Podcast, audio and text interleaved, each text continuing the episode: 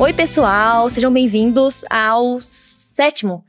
Teoria, teoricamente, é a sexta chamada é, da gente, mas é o sétimo episódio da releitura coletiva de O Nome do Vento. É, e, graças ao Thales, lembrei, é, foi muito boa essa, essa lembrança, porque é, o livro do Patrick vai ser lançado em novembro. É, Bom, a gente recentemente descobriu que ele vai que o Patrick vai reabrir algumas lives de divulgação na Twitch. Então ele vai fazer lives esse mês, mês que vem, em outubro e em novembro. Então assim, quem é, desativou as notificações do Patrick há muito tempo, porque ele ficou muito tempo sumido. É, reativa as notificações da Twitch dele, porque ele vai voltar a fazer lives. E uma das lives, eu não me lembro qual que é a data, acho que é outubro, vai ser com os é, narradores, né? E no, no inglês é, dos livros. Então vai ser muito legal dos, dos audiolivros dele. É, ok. Esse capítulo de hoje, esse episódio de hoje, vão ser dos capítulos 33 ao 38. E aí a gente sai, né, de Tarbean oficialmente e começa aí a jornada do Kvolf na universidade. Então, mas antes nós vamos começar com as apresentações de todo mundo e com a citação favorita desse bloco é, de hoje. Quem quiser começar, pode começar. Eu vou começar porque eu acho que vai ter que alguém vai com certeza pegar o trecho que eu peguei. Provavelmente o Survão levantei os olhos. É, do capítulo. De admissão, eu não lembro qual que é agora. É, levantei os olhos para o reitor e me dei conta de que, de que passara muito tempo em silêncio, incapaz de pensar outra coisa. Encolhi os ombros e respondi: Não sei, senhor. Acho que terei que aprender isso também. O olhar do reitor assumira uma expressão de curiosidade, mas ele a deixou de lado e indagou. Há mais alguma coisa que você queira dizer? Tinha feito essa pergunta aos outros candidatos, mas nenhum a aproveitara. Ela parecia quase retórica, um ritual antes que os professores discutissem as taxas escolares do candidato. Sim, por favor, retruquei surpreendendo. Tenho um pedido uh, a fazer além da simples admissão. Respirei fundo, deixando a atenção de todos concentrar-se em mim. Levei quase três anos para chegar aqui. Posso parecer jovem, mas eu tenho tanto ou mais direito de estar aqui quanto qualquer lordzinho rico que não saiba diferenciar o sal do cianureto, nem mesmo provando-os. Fiz uma pausa. Entretanto, nesse momento disponho de apenas dois iotas em minha bolsa, e não há, não há nenhum lugar no mundo em que possa conseguir mais do que isso. Não tenho nada de valor para vender que já não tenha vendido. Aceitem-me por mais de dois iotas, prossegui. Eu não poderei frequentar a universidade. Aceitem-me por menos, eu estarei presente todos os dias e todas as noites. Farei o que for preciso para me manter vivo enquanto estudo aqui. Dormirei em vielas e estábulos, lavarei louças por sobras da cozinha, mendigarei vinténs para comprar palavra, para comprar penas, farei o que quer que seja necessário afirmei dizendo essas últimas palavras em tom feroz, quase rosnando para eles. Entretanto, concluí: Aceitem-me gratuitamente e me forneçam três talentos para que eu possa viver e comprar o que for preciso para aprender de forma adequada, e serei um estudante como os senhores nunca viram outro igual. Fez-se meio segundo de silêncio, seguido por uma gargalhada trovejante de Kilvin. Ha! rugiu ele. Se um em cada dez alunos tivesse metade do ardor desse daí, eu lhe ensinaria com um chicote ou uma cadeira em vez de giz e lousa, e deu um tapa com força na mesa à sua frente. Gostei muito da interpretação. tá. Não, é bom que ele já vai dando os comentários dele, são, são muito pertinentes. É... Oi, gente, eu sou o Renato, e o meu trecho é do capítulo 34 de quando o Kivot está chegando em N e ele vê o, o outro rapaz tocando um alaúde e ele quer tocar o alaúde também. E aí ele diz: Falei sem erguer os olhos baixinho. É lindo, com a voz de emoção. Era lindo. Era a coisa mais bela que eu já vira em três anos mais bela do que a visão de um campo primaveril após três anos vivendo numa cidade pestilenta como uma, como uma lixeira. Mais bela do que Dena. Quase. Esse amor que ele tem pelo, pelo Alaúde é maravilhoso. E assim, era uma laúde qualquer, sabe? Era só uma laúde. Imagino dele. Ele disse, né, que o pai dele classificaria como um passo apenas acima da madeira. Oi, eu sou a Vicky. E eu vou ler o meu trecho porque eu tenho certeza que alguém vai escolher a mesma coisa que eu escolhi. E então, sem perceber o que fazia, comecei a tocar. As cordas provocaram uma sensação estranha em meus dedos, como a de amigos que se reencontram depois de haverem esquecido o que tinham em comum. Toquei baixo e devagar, sem levar as notas além do círculo de luz da nossa fogueira. Dedos e cordas travaram uma conversa cuidadosa, como se sua dança descrevesse os versos de um enamoramento. E então senti alguma coisa romper-se dentro de mim, e a música começou a se derramar no silêncio. Meus dedos dançaram, intricados e velozes. Teceram algo diáfano e trêmulo no círculo de luz da fogueira. A música se moveu, qual teia de aranha balançando por uma brisa suave. Mudou como uma folha rodopiando ao cair, e soou como três anos de beira-mar em Tarbian. Como um vazio por dentro e mãos doendo de frio intenso. Não sei por quanto tempo toquei. Podem ter sido dez minutos ou uma hora, porém minhas mãos não estavam habituadas àquele esforço. Escorregaram e a música se desfez em pedaços, como um sonho quando a gente desperta. Levantei os olhos e vi todos perfeitamente imóveis, com expressões que iam de susto à admiração. Depois, como se meu olhar tivesse quebrado um encanto, todos se moveram. Roente se mexeu em seu banco. Os dois mercadores viraram um para o outro e levantaram as sobrancelhas. Derek me olhou como se nunca tivesse me visto. Rita continuou estática, com as mãos erguidas diante da boca. Dena baixou o rosto nas mãos e começou a chorar em soluços mansos e desolados. Jones ficou simplesmente imóvel. Tinha o rosto abalado e. E agora em, em Shang? Não sei como é essa palavra em português. Como se o houvessem esfaqueado. Maravilhoso. Agora sim, você estava traduzindo Exatamente, a própria Sasha. simultaneamente? Parabéns, viu? Que Poxa. é Sasha. Não, eu tô com, eu, eu- eu tô com o meu Ah. livro em português. E você pegou meu trecho, sua safada. Meu nome é Jordana e eu fui roubada pela. Eu sabia que você ia ler, por isso que eu disse, não, agora é minha vez. Por isso, por esse e outros motivos eu fui o primeiro a ler.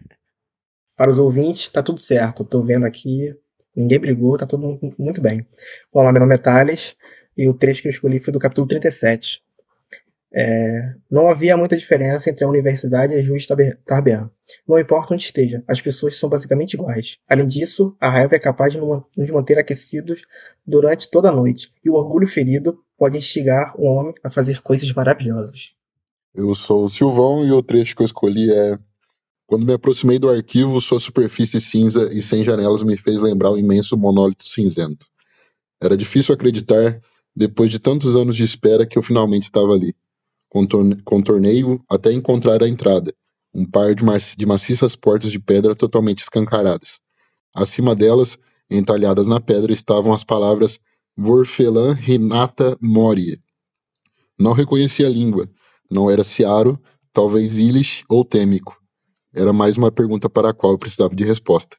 E Lê, se um dia as enquetes voltarem lá no, no Twitter, essa é uma ótima pergunta, né? Quais palavras estavam entalhadas na pedra na porta do, do arquivo? Vorfelan Renata Moria. Boa, Silvão, boa. É, meu nome é Letícia e meu trecho é o seguinte. Quando se deitou, havia atrás dele um círculo de fogo e à frente sombras reunidas como um manto. Seus olhos estavam abertos. Isso é certo. Mas quem de nós pode dizer que sabe o que ele estava vendo? Em vez disso, olhemos para trás dele, para o círculo de luz criado pela fogueira, e deixemos que voe sozinho por enquanto. Todos merecem um ou dois momentos de solidão quando a desejam. E se por acaso tiver havido lágrimas, vamos perdoá-lo. Afinal, ele, apenas, ele era apenas uma criança e ainda estava por aprender o que era tristeza de verdade. Você vai fazer aquela reflexão da, desse trecho? Não. Que reflexão. Porque o narrador aí Ah, fica é, estranho, né? O narrador parece que não é o, Volt.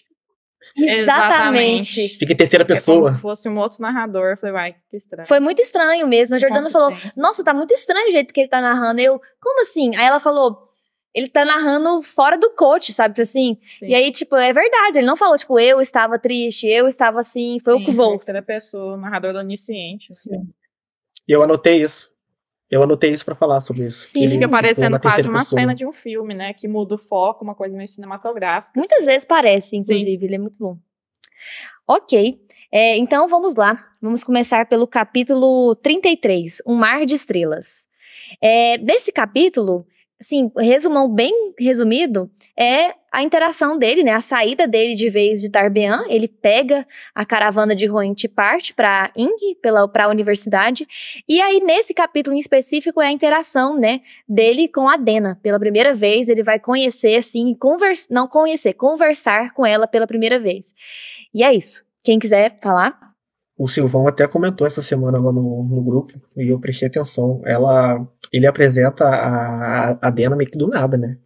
Ele joga assim, ah, e essa era a Dena e, e era isso. E eu acho que é nesse capítulo aí que ele comenta que ela contou pra ele histórias sobre as estrelas que ele não fazia ideia, sendo que o Kivolt é o menino Kivolt, né? O menino prodígio. Então ele sabe de tudo. O que ela contou pra ele?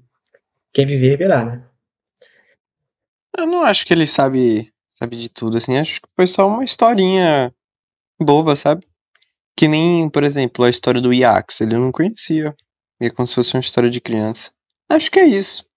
Não sei, eu não vi muita importância nesse, nesses trechos com a Dena. Achei que foi só é, papo furado, algo assim. Não sei. Esse capítulo ele me é estranho, tanto a interação com a Dena, quanto como ele vai mostrando vislumbres do Kvolt que a gente vai conhecer o restante da história. Tipo, ele consegue uma capa que tem vários bolsinhos e ele coloca coisas dentro dela. Ele fica feliz porque ele tá na estrada de novo e ele tá se reencontrando com o Bru há dentro dele. Ele vê a Dena e ele tá imediatamente apaixonado por ela e ele esconde todas as interações que ele tem. E nesse trecho ele tem interações com ela que são tão leves que me lembram a interação, as interações que ele tem com ela em Severin, em Temor do Sábio. A gente não vê aquela carga pesada do Kvolt tentando impressionar a Dena. A gente vê um menino que está conversando com uma menina e que eles saem à noite, eles conversam ao luar. E ele não fica naquela expectativa de que e se eu der um passo a mais? E se eu falar demais? Não, ele só tá se contentando em conversar com ela e ser ele mesmo conversando com ela. E é a primeira vez que ele faz uma coisa que ele só vai descobrir no futuro, que é as sete palavras que fazem uma mulher se apaixonar por você. A primeira interação dele com ela, ele faz uma pergunta que são sete palavras e é a pergunta que ela tá tentando responder a vida dela inteira. Eu queria aproveitar que a Vicky mencionou a capa, porque esse trecho foi a minha grande dúvida que eu ia escolher para a entrada, sabe? Para apresentação. É, eu quero ler, tá? Agora deixe-me deixe-me dizer-lhe o seguinte: quando se viaja, uma boa capa vale mais do que todas as outras posses juntas. Se você não tem onde dormir, ela pode lhe servir de cama e cobertor, afasta a chuva das suas costas e o sol de seus olhos. Você pode esconder toda sorte de armas interessantes embaixo dela, se for esperto, e um sortimento menor se não for. Mas além disso tudo, persistem dois fatos que recomendam o seu uso. Primeiro, pouquíssimas coisas importam, impressionam tanto quanto uma capa de bom caimento, inflando-se de leve em volta do corpo na brisa. Segundo, as melhores capas têm inúmeros bolsinhos pelos quais sinto uma atração irracional e esmagadora. Eu adoro essa loucura dele. Tem uma, uma. Tem uma teoria que até. Teoria minha, assim, teoria maluca. Todo mundo tem uma teoria maluca aqui no grupo. Até Pedrinho, se quiser atualizar lá, pode atualizar. Essa é mais uma teoria maluca minha. Que é com relação ao, anel da Dena, né? O que eu vou te ver ela, ela mexendo no anel. E eu tenho, assim, na minha cabeça, gente. Não é certo, claro que não é certo. Mas eu tenho na minha cabeça que esse anel tem relação àquele anel que a Auri comenta com, com o Kimote, que é um anel que guarda segredos, sabe? Então, não sei se vocês já prestaram atenção. Quando ela tá sem esse anel, ela meio que fica desesperada. Ela fica desesperada. E quando ela tá com o anel, ela meio que fica sempre girando ele, que vou te falar alguma coisa, ela olha pra baixo, ou ela mexe no anel girando, ou ela mexe na trança. Então, eu linko isso com o livro da Auri, que a Auri fala do nada, porque eu dizer, não, esse anel é o quê? Ah, o anel que guarda segredos. Interessante. E a Dena tem um anel que ela fica mexendo no dedo toda hora. E quando ela tá sem o anel que o Ambrose tá pegou para fazer qualquer coisa lá, ela meio que fica desesperada. Então, quando o Volt devolve para ela, ela é tipo assim: ah, obrigado, você é meu herói, né? Só isso mesmo. Uma coisa interessante sobre a forma que ele vê a Dena é que ele a vê ela com a mesma paixão que ele vê a música. Quando ele descreve ela fisicamente, ele fala do pescoço gracioso dela e do formato do rosto.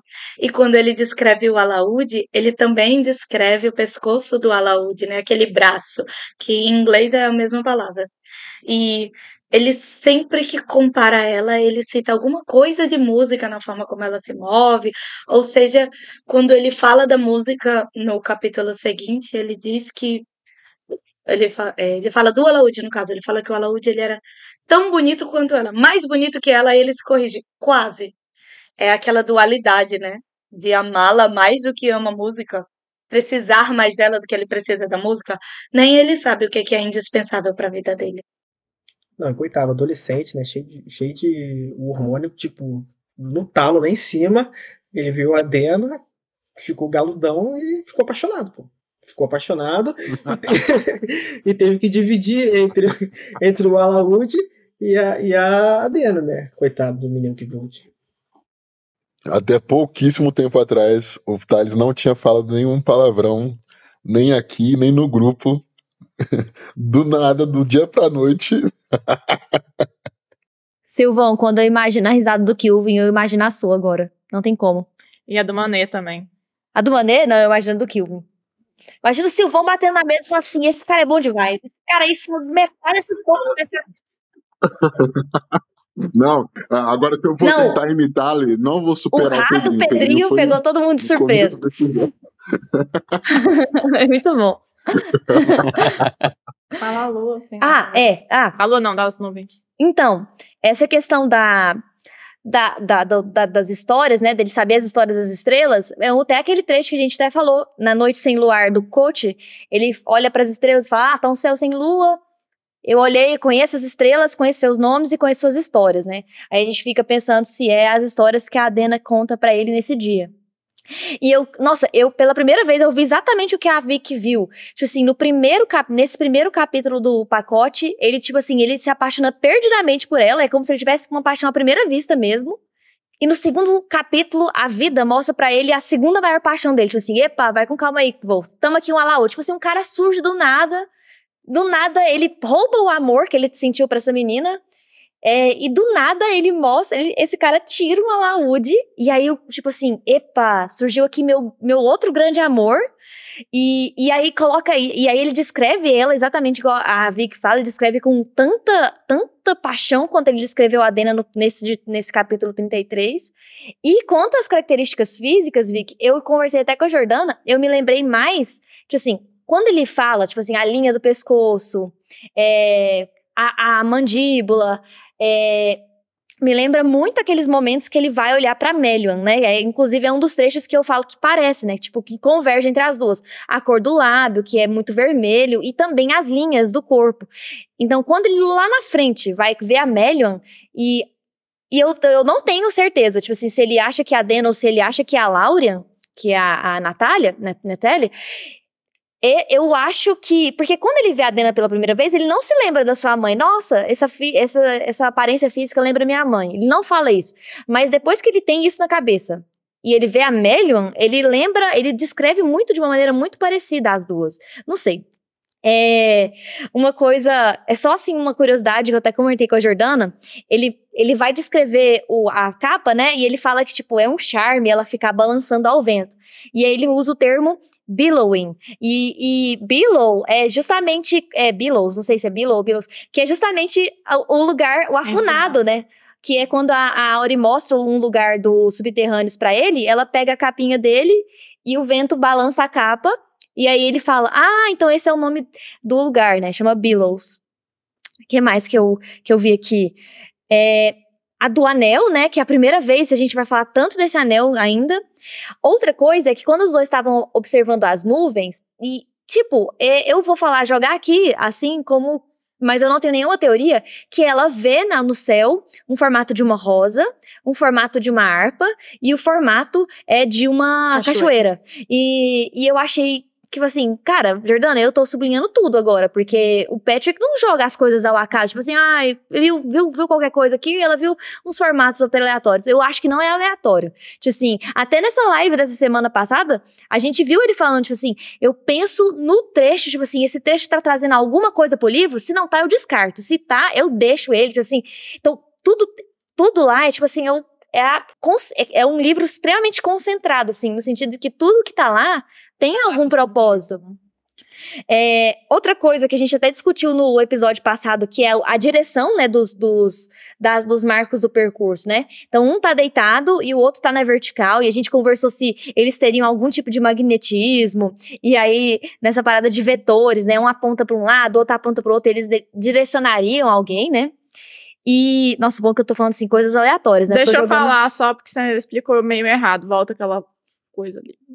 Quando falou das nuvens, é porque foi meio que um prenúncio do que a gente vai ver da interação deles, né? Isso, porque um eles têm aquelas mesmo. conversas lá sobre rosas, que os homens sempre gostam de dar rosas, né? E também tem aquela conversa, ah, que planta eu seria, né? Que, que flor eu seria. Tem, tem essas conversas recorrentes. A harpa, que a gente não precisa nem falar, né? Que ela vai pegar a harpa e vai tocar e vai fazer aquela maldita música lá e a cachoeira que a gente não sabe ainda. É. tem aquele diálogo que eles têm aquela numa, num, num, riachozinho assim, que inclusive é um dos últimos diálogos que eles têm de Do ouvir livro, as né? pedras, né? Sim. Mas não é bem uma cachoeira. Não sei se vai ter um outro momento em que isso vai acontecer. Sim. Tá, continua. Teve um trecho também que ele vê o céu, né? Então eles passam o dia todo juntos e aí eles vão à noite eles vão para uma pousada e ao, atrás da pousada tem esse, la, esse lago com os marcos do percurso. E aí ele usa essa parte em inglês que é as above, so below, né? Que é aquele quando ele joga o raio no Elde, ele fala essa frase, né? Ah, como diz na universidade, é, as above, so below, tipo assim, o que tá em cima, assim como, assim como no céu, é, não sei como é que é. É, uma coisa assim. E, e é isso, gente, assim, que eu reparei. Eu, eu, eu acho que o que eu resumi no meu coração foi exatamente o que a Vicky falou. Tipo assim, ele encontrou um amor. Amor à primeira vista por essa menina. E, e eu acho que ela só vai enxergar. E aí entra nessa teoria, né? Desde o começo, nessa teoria do Newt até, inclusive, ele fala que ela é meio espiã dele, né? Ela é espiã dele desde o começo, desde agora, ou ela, ela, ela se tornou depois. E e eu acho que depois que ele canta no capítulo que vem, ela vê meio que ele pela primeira vez. Tanto é que. Não, não vou falar isso agora, não. Vou falar no próximo. Eu quero falar sobre essa parte de introduzir o amor e a música, porque acontece de novo quando ele vai tocar na Aeolian. Que ele faz aquela introdução de que ela está chegando. E ele não esclarece quem é, tudo ele faz de forma bem subentendida, né? E quem chega junto com a Dena além da Auri, da mulher da vida dele, também é a música. É a primeira vez que a gente vê ele tocar depois de tanto tempo ensaiando. Então, assim, às vezes fica aí em aberto quem é de verdade a mulher da vida dele, porque ele tem de fato tantos amores. E ele fala da música como se ela fosse um amor da vida dele no feminino. E ele tá sempre atuando, né? Quando ele se sente muito confortável com alguma coisa, ele tem que dar o melhor. Ele tá sempre atuando. Quando ele pega o alaúde pela primeira vez para representar para dela, ele tem que afinar um pouquinho, ele percebe que a última corda, ele tá sempre atuando, tanto o coach e o, e o né?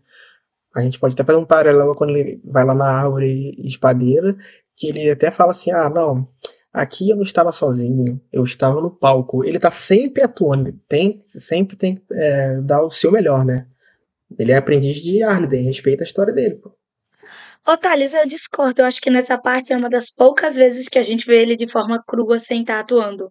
Quando a música chega na vida dele, ele até esquece que as pessoas estão ao redor dele e ele toca o que vem de dentro.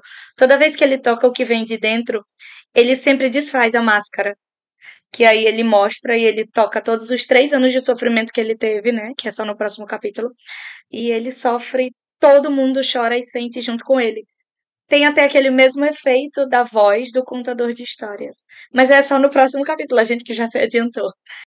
Só queria comentar que a Lei tinha falado, e no, no episódio passado a gente comentou da posição dos monólitos cinzentos, talvez fazer alguma comparação de sobre vetores.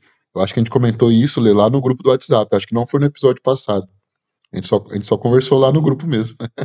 Mas assim, é, só para o ouvinte ficar ciente, que assim como no, sobre o Abenf tem a rivalidade entre eu e o Thales, que eu sou time Abenf e ele é time contra, sobre a Dena, eu sou muito. Eu e a, eu e a Vicky é muito time Dena e a, o Thales e o, e o Newt são haters da Dena, coitado. Não, não sou hater dela, não. Só acho ela suspeitaça, pô. Ela é suspeitaça. Mas, ô Silvão, você tinha comentado sobre. Antes da Letícia pular pro próximo capítulo, você tinha comentado sobre os vetores e tal, você e a Letícia lá no, no, no grupo. E eu fui reparar a, a, imagem, né? A imagem tem um assim, tem um assim, e tem uma, uma luz. Tem uma luz em cima dele, só que a luz não tá reta. Ela, ela faz tipo uma parábola, sabe? Um, se você reparar o desenho, quem tem o, o nome do vento, ela faz tipo uma parábola, sabe? Eu achei muito interessante. Quando você é, falou comigo, tipo, tem é, um na horizontal, um na vertical, e a iluminação não tá, tipo, assim, reta. Ela vem, vem assim. Depois você dá uma olhada. Então, Thales, o que eu mandei no grupo, só se minha memória estiver me treinando muito, mas a que eu mandei no grupo é na diagonal para cima, assim. É essa aí mesmo, Vic, é essa aí mesmo. É, é da edição de luxo do, do Nome do Vento, pessoal. E tem dois monólitos meio que quase em ortogonal, assim, formando quase 90 graus, um pouquinho mais que 90 graus entre si. E o vetor resultante certinho é esse aí mesmo. Que é para onde a luz tá, tá apontando. Mas ali para mim tá reto, o, o, o, Thales. Não tá fazendo curva, não. Tá, tá sendo uma, uma diagonal, assim, de luz reto. Sei lá. E é interessante também porque a luz é da lua, né? Então, será que o Patrick, quando mandou, encomendou esse desenho, né? Ele tá. Ele, ele falou tipo assim, aponta a lua para o meio da, do marco do percurso, porque aí você, a gente já tem essa teoria de que a lua, ela é realmente assim muito parecida, ela, ela é, pode ser atraída por essas pedras, né? É mais uma pistazinha aí. E esse capítulo é mais, e também a Vic falou, né, só para finalizar esse capítulo, é que ela ela não sabe para onde ela vai, né? A Dena, a princípio, ela fala pro Volt que ela não sabe para onde ela vai, que essa é a pergunta da vida dela, e, e esse o diálogo pega um pouco nesse, nesse lado dela, de ela perguntar pro Volt onde ele tá indo e para onde, e se ele sabe para onde ela está indo, e acaba que no final das contas ela decide ir para Adlen, que é que é uma cidade, uma das a capital lá de Seald. É, não, não, não, não, não, é a capital? Eu acho que não é a capital. Falei besteira. Mas uma enfim. grande cidade. É uma grande cidade. É, alguém mais tem alguma coisa para falar do 33, gente? Eu tenho uma pergunta para fazer, na verdade. Nesse, nesses capítulos que nós iremos discutir, vocês notaram se a Dena fez tranças no cabelo? Porque eu não notei. E a partir do segundo momento que ele a encontra na universidade, ela sempre tá mexendo no cabelo e fazendo trancinhas. Então, eu acho que esse período foi quando ela prendeu os nós. É que não sobe, então, se, se isso for realmente a verdade, ela, ela é uma linguista que nem o Kvolt, né? Porque ter aprendido essa linguagem em tão pouco Mas tempo. ela é muito inteligente. Ela é extremamente inteligente. É. E outra coisa curiosa é que o menino que vai aparecer no próximo capítulo e vai tocar uma música, ele vai cantar uma música em Ilish. Porque o que você disse que ele não reconhece. Será que ela viu uma oportunidade ali para aprender coisas? Ela é oportunista também, ela é muito esperta. Então vamos para o capítulo 34, é Ainda por Aprender. Quem quiser falar? Não, aqui a Vicky acabou de comentar sobre Ilish. E é interessante como é a terceira, é, é a segunda vez que menciona a Ilish no, no Nome do Vento. E logo depois é, pulando um capítulo, ele vai mencionar de novo que ele fala: Ah, eu acho que eu reconheci, será que era Ibish? E se, ele, se a quiser comentar alguma coisa, mas eu achei muito interessante que eu joguei aqui no Kindle e perguntei assim: é, joguei a, a palavra Ilish, e, e, são, três, são três vezes mencionados no nome do vento. Então, o Patrick vai introduzindo assim que ele vai ter que aprender em algum momento aquilo para fazer alguma coisa. Então, e parece que tá meio que no subconsciente dele. Ele, ah, talvez Ilish. Aí mais pra frente ele reconhece de novo, ele fala, ah, não, não reconheci, talvez seja Ilish. Interessante. Nesse capítulo ele também começa a ficar com ciúme, a internalizar as coisas, né? Ele fica com ciúme, mas ele diz: Eu não vou dar o braço a torcer, eu não vou falar com ela e não vou ficar implorando atenção. É, às vezes ele é muito tapado, muito.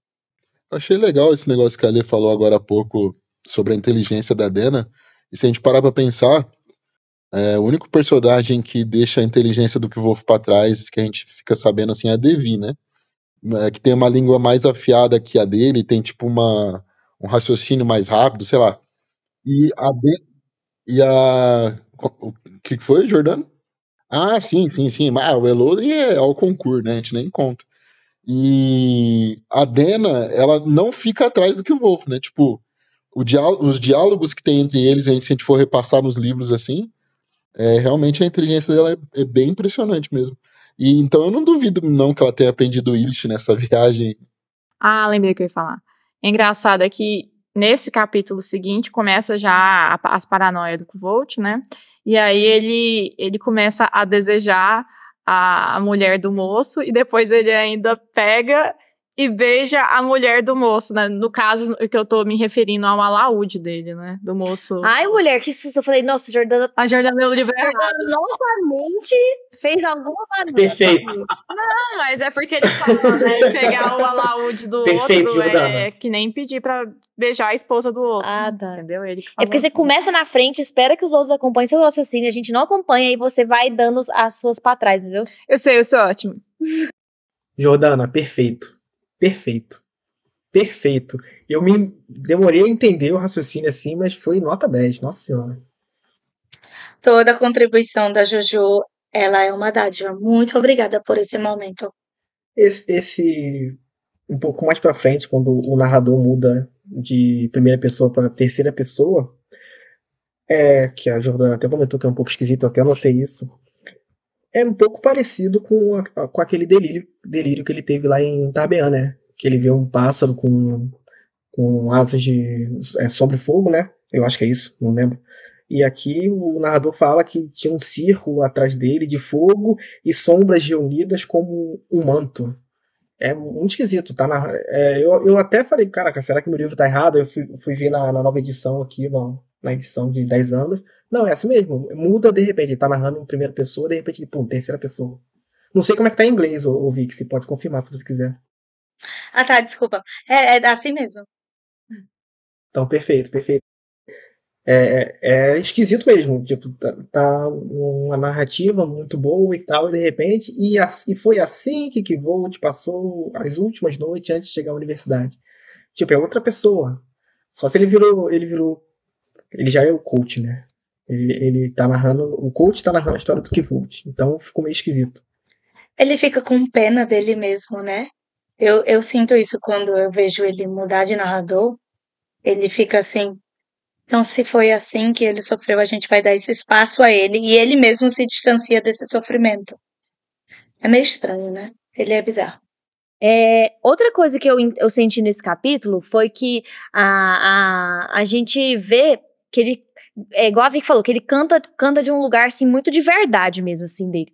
E, e ele já tinha cantado sobre verdades na floresta, mas é, a sensação que eu tive é que ele conseguiu passar para todo mundo o que ele verdadeiramente sentiu nesses três anos sem cantar. Ele não canta, né? Ele só toca. Então, ele. Tipo assim, tanto é que eu senti que a Dena o conhece pela primeira vez nesse capítulo. Tanto é que no da despedida dos dois, ele não fala quase nada com ela. Ela fala por ele. É tão engraçado. Ela, não, não, não, então eu acho que eu vou ter que ir atrás de você. Sendo que ele não falou nada. E aí, tipo assim, ela, ela vai pegando as coisas. Sei lá, eu tive a sensação de que ela compreendeu um pouco dele. Tanto é que ela se emociona bastante. Mas não só ela, os outros se emocionam muito com as músicas que ele tocou. Então eu acho que ele consegue cantar de um jeito sobre falando a verdade e também ele consegue passar, tipo, a ponto dos outros realmente sentirem o que ele viveu naquele período. E só pra, só pra eu finalizar mesmo, é, foram duas coisas que eu senti durante a cantoria dele. É, quando ele. Foi tão engraçado assim, é, quando ele afina um pouquinho o violão, o Joss me fala, tipo assim, é, You will turn it from true. Tipo assim, é, a gente sabe que esse turn de virar ou e true de verdade é muito estranho, né? Tipo assim, na Auri fala muito sobre a virada, o, como a vir, a, tipo assim, como as coisas rodam, como as coisas giram, é, e sobre a verdade, né? Então tem muito disso. E só pra terminar agora a segunda outra coisa, tem um trecho que ele fala justamente o trecho que o, que o Thales falou, que é, é os olhos dele estavam abertos. É, a gente não sabe o que ele viu, mas os olhos dele estavam abertos. E é tão engraçado porque depois que a gente vê tanta verdade tocada, né, pela música, e aí isso é como se ele, se ele tivesse, tipo assim, se despertado de alguma coisa. A gente não sabe o que ele viu, mas que ele se despertou. Tanto é que a sensação que ele foi é que, ele, que aquela aquela carcaça dele quebrou naquele momento. Tipo assim, ele, ele foi quebrado naquele momento. Então, alguma coisa despertou naquele momento dele. A mente adormecida, não sei. A sensação também que eu tive que a Dena foi uma das que mais se emocionou quando ele toca a música, né? Eu acho que foi de, um, de uma certa identidade, assim. De identificação? Identificação. Que ela deve ter passado poucas e boas, assim, também nesse sentido. Também pode ser. E ele desfaz o feitiço de estar tá cantando da mesma forma como o Scarfe faz quando ele está contando a história, né? O Scarfe bate o copo na mesa e todo mundo sai do transe. É a mesma coisa que acontece aqui, né? Ele tá tocando e aí quando a música se desfaz, parece que todo mundo sai daquele transe que estava. Vicky, você disse para mim que não ia conseguir organizar as ideias na cabeça. Como é que você tira umas coisas assim do nada? Sabe?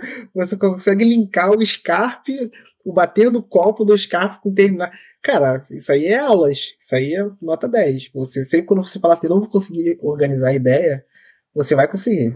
Não. Não, mas assim, gente, eu tô me surpreendendo, porque eu não achei que eu fosse lembrar, não, de nada. Desculpa, viu? Eu, eu não terminei de ler os capítulos enquanto vocês estão falando, eu tô lendo pra eu pensar assim, eu lembro disso aqui, vai dar tudo certo. É, essa música que o Kivut toca, para todo mundo, né? Ele toca é, falando, entre aspas, da vida dele, Tarbian, e até antes, e o pessoal se emociona, né? O pessoal entende isso. Isso aí já é até meio que um ensaio para ele salvar a pele dele lá no Ademre, né? Que a, a Vachette fala que viu uma escuridão na alma dele, e aí ele foi lá e falou: Olha, esse aqui é quem eu sou. E ele não usa a palavra para falar isso, ele usa a música, que é a mesma música que ele conseguiu fazer aqui nesse momento que, ou depois de três anos sem, sem tocar nada, foi aquela música que saiu. Então, é isso aí, a, a música do, do âmago dele, que é uma música triste. Não, tá Eu acho que ele tá rindo da Vicky. Da Vicky. A Vicky, a Vicky fez te faz uma dama pra espirrar assim com a mão. Assim. Peguei as mãozinhas. O Sil Silvão é muito bobo, cara. Impressionante. Eu tava espirrando, desculpa, foi sem querer. É, eu sou feliz, tá? Eu sou feliz, cara. Eu, eu, eu rio de detalhes, cara. Deixa em paz. Silvão, você é muito bom, cara. Muito bom. Você apareceu, você ligou o vídeo novamente pra Então, capítulo 35 Separação de Caminhos que é a despedida de Kvoth e, e Dena, é assim, é o, o, resumo do capítulo, e é um diálogo que o que me chamou a atenção foi que ele quase não fala nada, e ela fala por ele, praticamente, assim, mas enfim. Deixa eu falar. É, o que acontece? ele diz que tem. Eu não separei o trecho, não, mas ele fala, né? Que uma das coisas que ele aprendeu na, na vida, assim, das estradas é que certas despedidas às vezes são para sempre, né? E ele tinha essa sensação com a Dena. Mas ela mesmo faz. É, ela garante, assim, que ela encontraria depois, né? E, e, é até absurdo, assim, quando eu, a gente, eu li é, os dois livros a primeira vez, eu falei assim, mano, é a Dena, certeza essa pessoa aí era. É muito bizarro. Da, assim. da eólica? Não, em todas as situações. Em, às vezes em Severin a gente encontrava do nada lá, brotava uma Dena. Uma, todas as situações assim, ela tá lá no meio.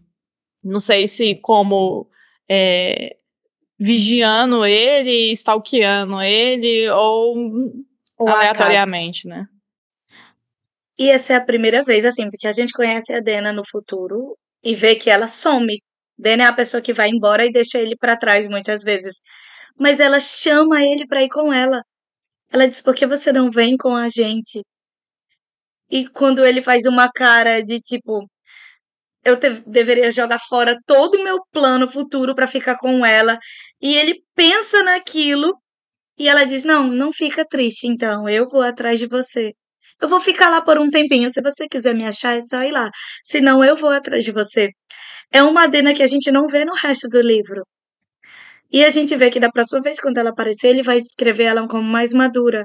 Agora, ele diz que quando ela levanta a sobrancelha, ela era 10 anos mais velha. E aí, quando ela acha graça, ela era uma menina de novo. E aqui, nesse início, ela tem essa dualidade de que ela ainda é uma jovem menina. Talvez ela tenha se decepcionado com alguém, mas ela ainda é uma jovem e é uma menina. Quando ela volta, não, ela já é alguém que ela sabe que ela precisa estar tá fugindo, que ela não tem que ter raízes em lugar nenhum e que ela não pode confiar em ninguém. Então, assim, a gente não sabe se o que acontece com a Dena acontece antes, aconteceu no passado, deste momento que nós estamos no livro, ou se ele vai acontecer nesse breve separar dos dois. É, dá a entender que parece que é entre esse primeiro encontro deles e o encontro que eles têm lá na eólica, né? Parece que acontecia alguma coisa aí nesse meio termo, que ela fica um pouco mais receosa e tal, mas eu lembro, o Jordana estava falando sobre a Dena aparecer nos lugares, assim, eu lembro de, uma, de um, quando vocês estavam gravando o podcast, que era a sua primeira leitura do Temor do Sábio, e quando a Dena apareceu lá em, em Severin, você falou assim, e olha quem apareceu, fucking Dena. Cara, eu lembro disso até hoje, até hoje. Suspeitaça, viu? Suspeitaça. É, eu tenho uma coisa a falar sobre a Dena, na verdade duas coisas. Primeiro é que para mim tá claro que ela é alguém que teve que amadurecer muito rápido porque aconteceu alguma coisa. É, sim, ela ainda é uma jovem, mas infelizmente ela teve que parar de ser uma jovem. É, isso está claro. Agora, o que foi? Quais são os detalhes dessa situação? Como ela lida com isso é outra história. É, e a segunda coisa é, pô, tem dois personagens, entre aspas, dois personagens que estão toda hora em movimento. Dena e uma senhora aí, ela é até bonita tal, eu gosto de apreciar ela. É Lua, né? Então, tem dois personagens que estão sempre em movimento. Eu não sei por que, que a Dena tá em movimento sempre. Tudo, tudo, por que, que ela tá, tá fugindo, ou para onde ela tá indo, que nem ela sabe. O que, é que ela está fazendo? Por que, é que ela simplesmente não fica em um lugar e constrói uma vida lá, sabe? Por quê? Por que isso? Por que, é que ela está sempre se forçando a ir a outro lugar, sabe? É a mesma coisa com a Lua. Por que, que ela não fica em um lugar só? Por que, que ela está sempre em movimento, né? A gente sabe a resposta. Agora, para Dena, não. Então, no mínimo é um paralelo. Mas eu acho que tem ligação. A Vicky discorda de mim. Eu vi ali na, na câmera, olha lá, tô vendo. Eu acho que, no caso, a, não sei se a Vicky vai pensar isso, mas, Renato, é, ela tem uma parada também de que ela foge muito, porque por ela ser mulher e as circunstâncias que fazem ela sobreviver são os homens ao redor dela um pouco, então ela é meio pressionada por eles, né? Então ela, ela, ela vai até o limite que ela acha que ela consegue escapar com eles, né? É, e aí ela escapa, ela escapole deles mesmo. E é o jeito que ela se mantém, é, assim, segura, entre aspas, né, fisicamente, e é o jeito que ela se mantém misteriosa para eles também. Então acaba que quando ela vai embora, ela acaba deixando eles ainda, tipo assim, amarrados nela um pouco, né.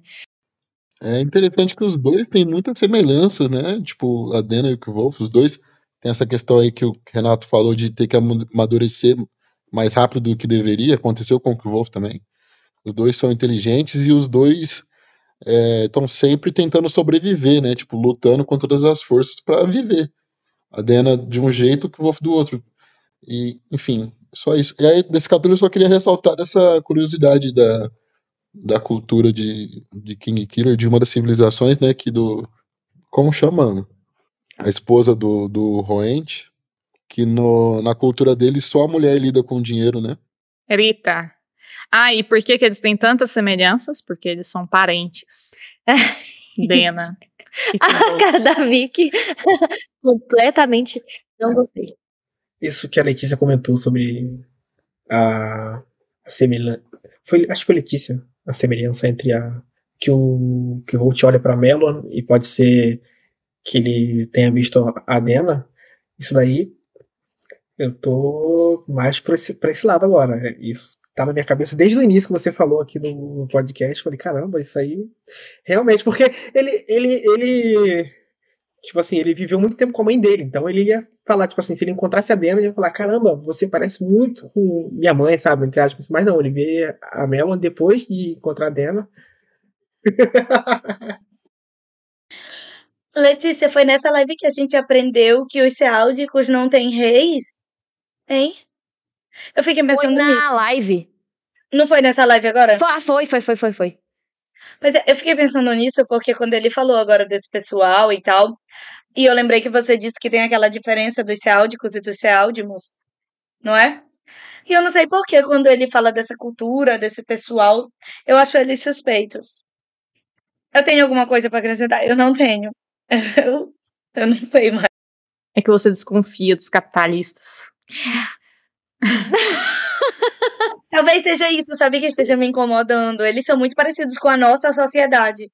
É, é isso.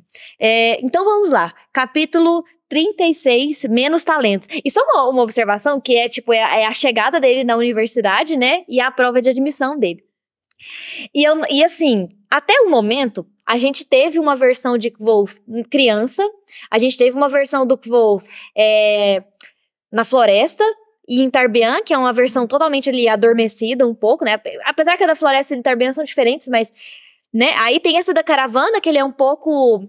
é, tem o próprio drama da- dessa, dessa parte, né? Que é o, o- a música, a própria Dena, que mexe muito com ele também.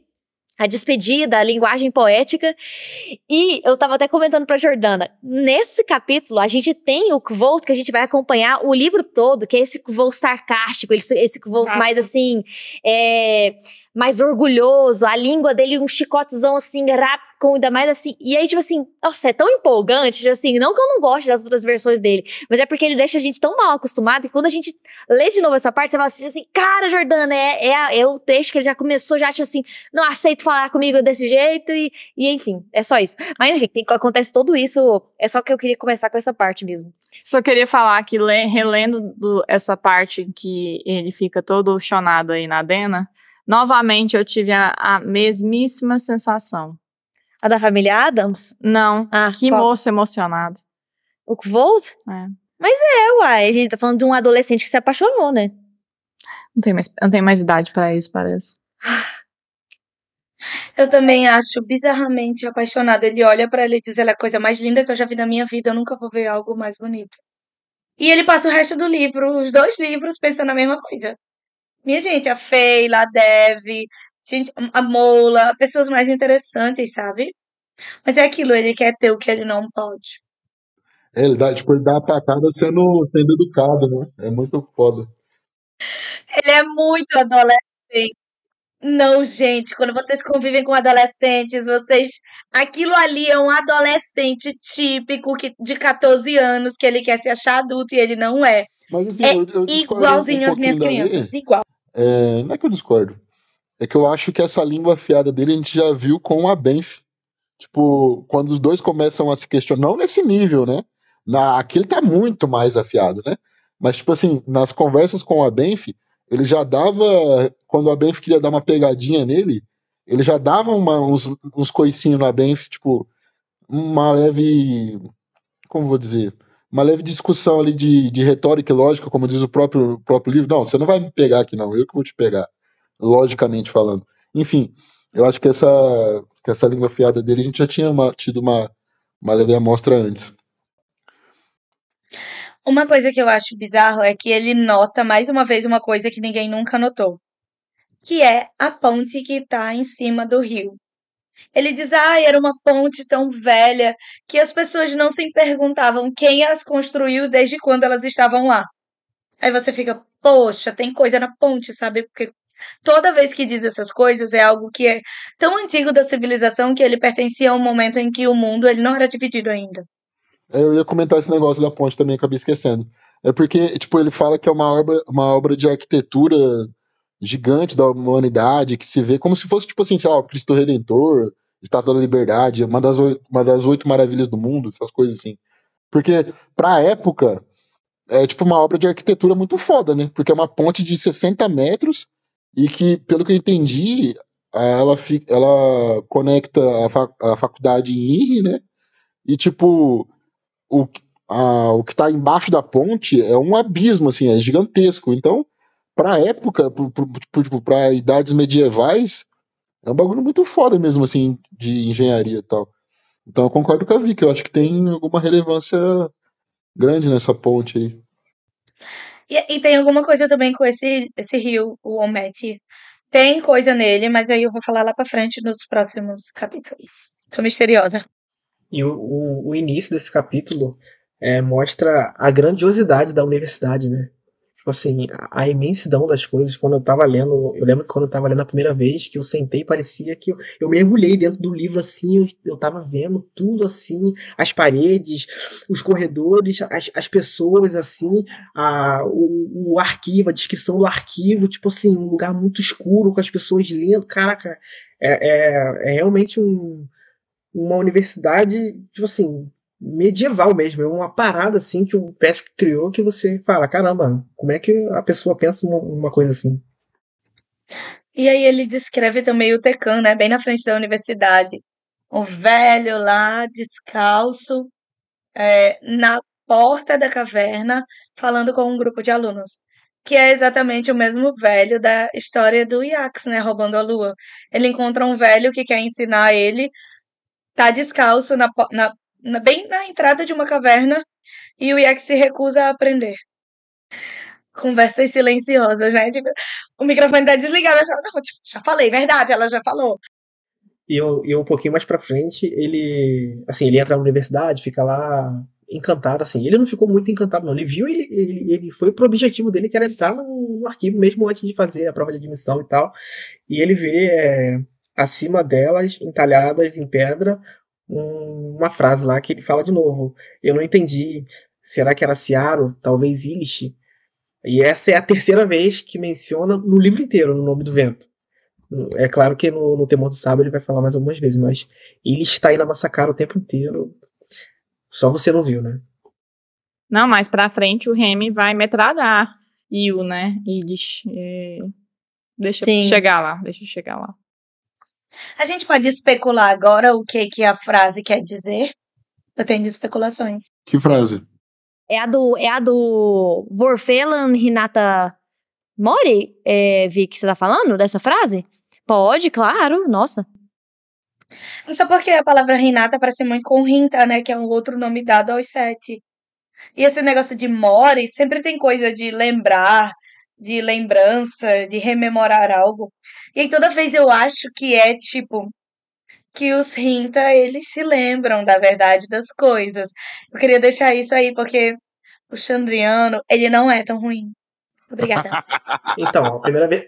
Eu não acredito A primeira, como você é baixa, Vitória. Como você é vingativa. Mas, mas calma, calma, Silvão, calma, vamos lá. A primeira vez que eu li isso daqui, eu, tipo, não, entendi, não entendia nada e tal. Eu também pensei nisso. Eu, é, eu li como se fosse assim. é, aqui, é, aqui tem uma lembrança do Chandriano, entendeu? Aqui é mais ou menos assim. Aqui viveu o Chandriano, entendeu? Não que eles fossem ruins, claro que, tipo assim, que eles fizeram com os pais do, do Kivolt foi uma coisa pesada. Mas foi, foi isso que eu entendi também. Ou então uma parada tipo, não se esqueçam de Rinta, né? Tipo, aí tem uma conotação de, de alguma coisa pesada eles já fizeram, portanto não esqueça de, não, não esqueçam deles, continuem aqui trabalhando pra, porque às vezes vocês vão ter que lutar com eles lá na frente, né? Pode ser isso também. Perfeito, Jordana. Acho que essa colocação ficou até melhor do que a minha. Minha colocação foi horrível. Mas foi mais ou menos isso daí que eu pensei mesmo. É, não se esqueça que eles viveram por aqui, ou não se esqueça que eles fizeram. Pode ter um duplo sentido. Não foi horrível sua colocação, Thales. Você só disse de um jeito diferente, ué. Deu pra entender. Gente, aparentemente já tem uma tradução pra essa frase, porque eu acabei de colocá-la no Google. E aí apareceu assim. Ai, tá, desculpa, deu um problema. Mas apareceu a tradução e ela, de, ela tá num TCC, lá na parte de baixo do TCC. E aí ele diz assim: é Vorfelan Hinata Mori. Traduz-se por A busca pelo saber molda o homem. Eu acho que esse estudante meteu uma, um migué gigantesco. Na- Foi o Will. Vocês lembram? O Will que traduz isso pra ele? Eu acho que foi. Eu não lembro. Deixa eu ver se eu Eu acho. não lembro. Sim, aquela tradução de assim, ah, fulano, eu acho que, tipo assim, é isso. Mas não é uma tradução que ele faz, tipo assim, é isso. É tipo, ah, eu acho que é isso. Mas eu acho que foi o Will. Foi, foi. Inclusive, ele deu outra é, tradução que era tipo Shapers Desire Knowledge, que é tipo os moldadores, eles desejam o conhecimento. Agora sim, verdade, Lê, foi mesmo. Eu vou achar, tem no livro. Então a defesa é, a favor do Chandriano caiu por terra, né? Silvão estava totalmente certo. Ele sempre esteve, e eu estava do lado dele. Eu vou rir quando vocês Ai, dois ai, estiverem ó. do lado errado. Ah, achei. Ha, É, ha, Aqui, ó. ha. O, o Will glanced up. The desire for knowledge shapes a man. Então, o desejo de conhecimento molda o homem. Hum. Essa é a tradução freestyle dele, né? Tipo assim, entendeu? Faz muito mais sentido pra, tá, pra essa frase estar na entrada de uma biblioteca. Né? Se isso for Illich, fica aquela coisa dúbia de que o homem molda o desejo e o desejo molda o homem. Porque em Il não tem essa coisa de que a meia pertence ao homem e o homem pertence à meia ao mesmo tempo. Mas eu tô só especulando. Tem. É tipo assim, é, ao mesmo tempo. É, não é, não é de pertencer. É tipo, a meia, a meia te altera do- da forma como você altera a meia, eu acho. que é Uma coisa assim, entendeu? As a- vocês interagem e ela influencia em você o quanto você influencia nela. Acho que é uma coisa assim. Não lembro.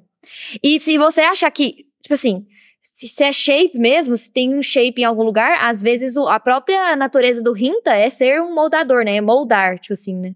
Sei lá, tô, tô freestyle também.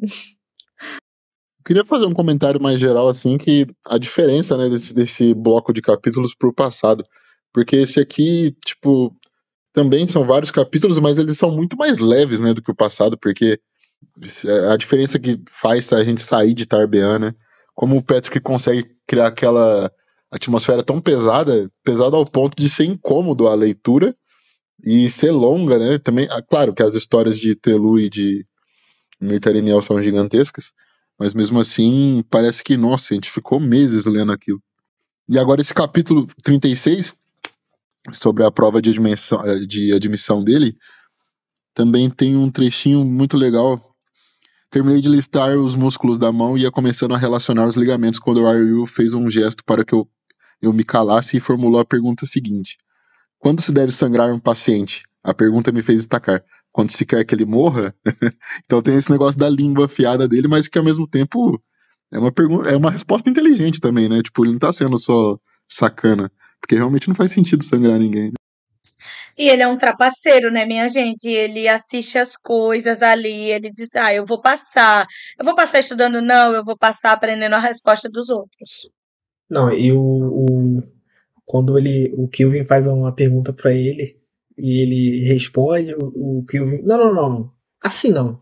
Depois eu converso com você. O Kilvin viu que ele era um menino, tipo assim, não, esse daqui vai trabalhar comigo, esse daqui vai, vai ganhar dinheiro, vai me ajudar a conseguir uma lâmpada de. É, é o que, que ele quer? Uma lâmpada de combustão, alguma coisa assim?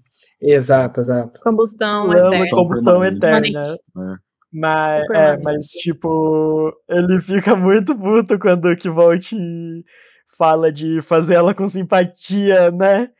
Daí eu não sei as palavras exatas. Aí, não, eu não quero uma desse jeito, eu quero uma desse jeito. Dois pontos importantes dessa pergunta do Kilvin. Uma é que uma das respostas que o que eu vou te dar foi uma das últimas tentativas que mais durou tempo, que mais durou, né? É, que foi do lítio? Como Foi é do que- lítio. Foi Jor- Jordana, não, não uma das respostas, a primeira resposta que ele dá, que é sal de lítio. Primeira. Não, não, a primeira é a da simpatia. Não, a- não. Então, mas depois que ele explica direito, De- que ele não a quer uma primeira desse jeito. do lítio e O depois... bicho é genial mesmo. E outra coisa que ela você vai falar sobre a simpatia do movimento pendular, você vai falar? Não, as- assim, não vou falar muito, não, vou falar só que teve. É porque a Letícia comparou isso com o movimento é, da Não, Lua. a gente, é, a gente vem comparando, né, essas últimas chamadas, e a quando ele fala, assim, eu queria. Até, o, até o, o Thales fala que ele danou, né? Porque ele não queria uma, uma luz que brilhava eternamente, ele queria permanentemente, né? Ele queria uma luz que queimava, né? Porque o Kvols começou a fazer, tipo assim, não, eu conectaria a lâmpada com algum movimento pendular. E ele, não, eu não quero isso, eu quero uma, uma lâmpada que queima eternamente, né? E, e, e, essa aqui é uma chuva de perguntas, assim, interessantes, né? Tipo, o Elxadal depois pergunta sobre... É, mais uma vez sobre uma simpatia, pergunta sobre quanto tempo que demora lá as, as, as mudanças da lua, o período sinódico. Depois vem o...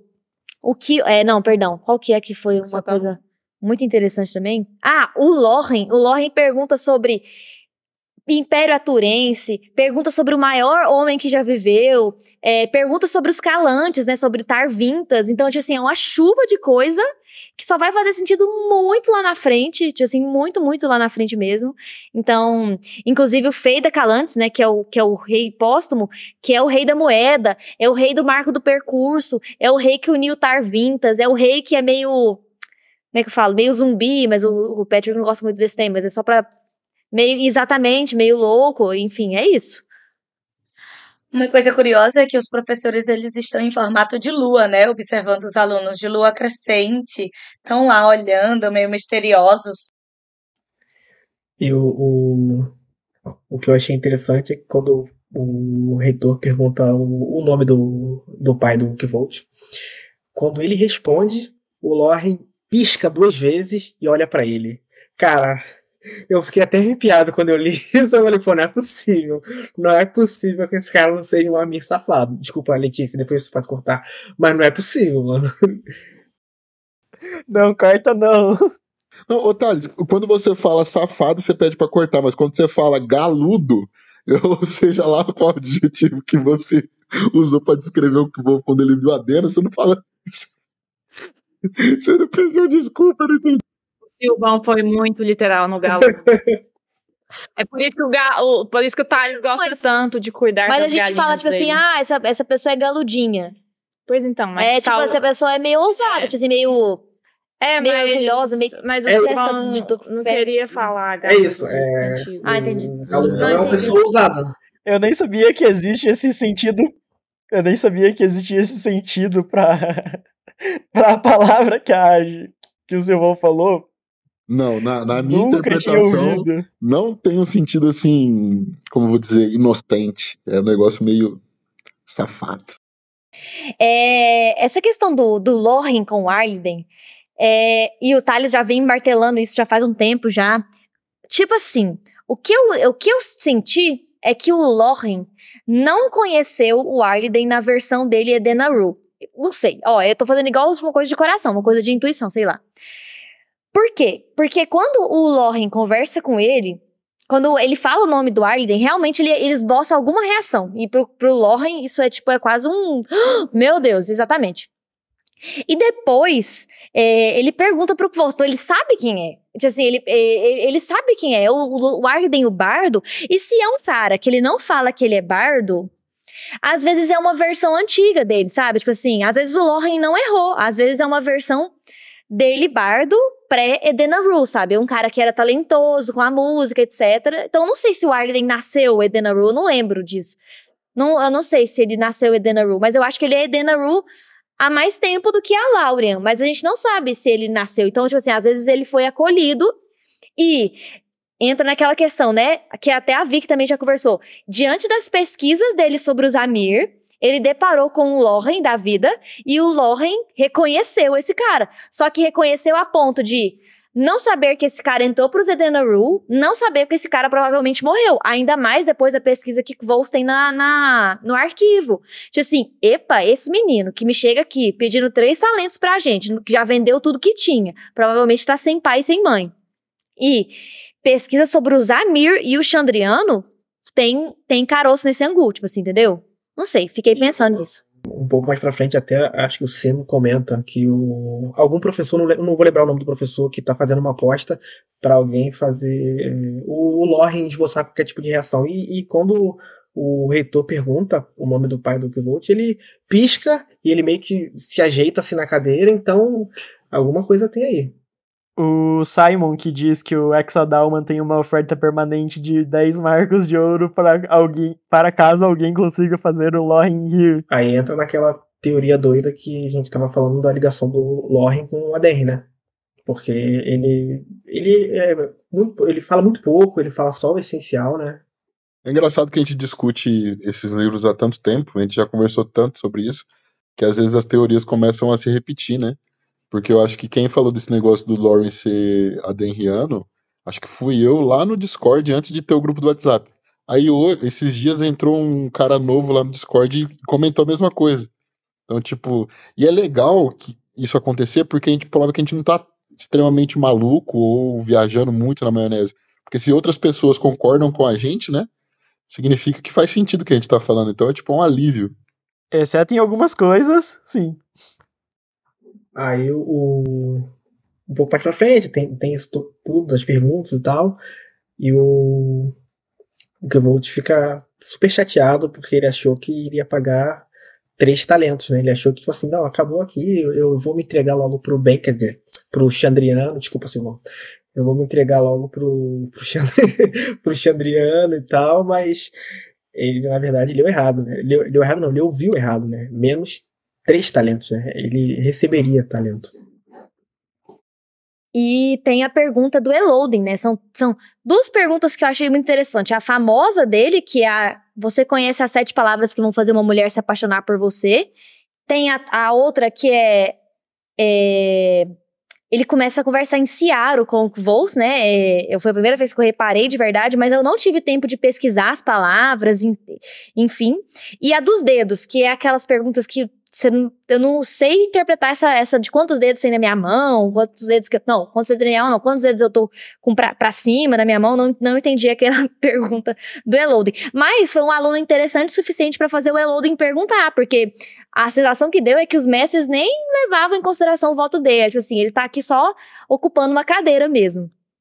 É, e enfim, é, acho que é isso, assim. Foram perguntas. Eu acho que talvez mais pra frente nos livros a gente deve voltar nesse período. Eu acho que a gente deve voltar aqui com certeza. Tipo assim, ah, aconteceu tal coisa nessa, né, na, na, primeira admissão dele já tinha pista do que poderia acontecer.